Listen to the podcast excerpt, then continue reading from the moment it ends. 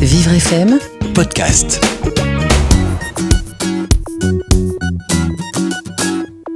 Je vais vous présenter aujourd'hui un petit album qui parle d'un concept pas toujours facile à aborder avec les enfants, c'est le deuil.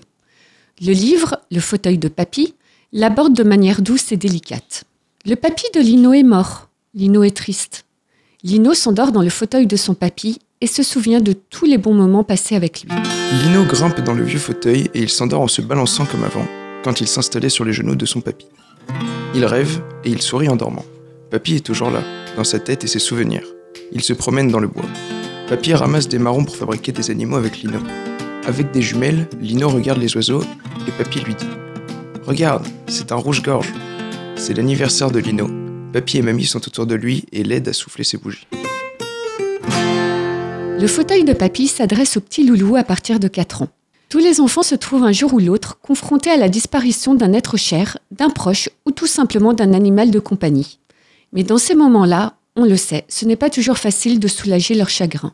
Le fauteuil de papy vient à la rescousse des parents en abordant le thème de la mort par le biais d'une jolie histoire. Le petit Lino s'endort dans le fauteuil de son grand-père qui vient de mourir et il se met à rêver de tous ces moments exceptionnels qu'il a passés avec lui.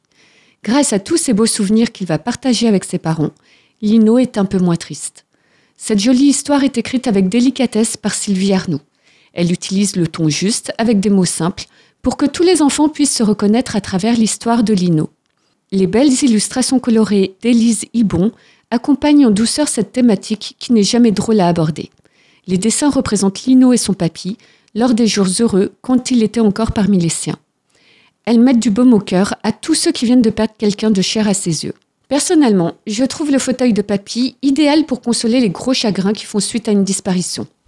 Le livre ne donne pas d'explication sur la notion de la mort, mais il invite chacun des petits lecteurs à se remémorer des moments inoubliables passés avec la personne disparue. Le but est de les aider à surmonter leur tristesse.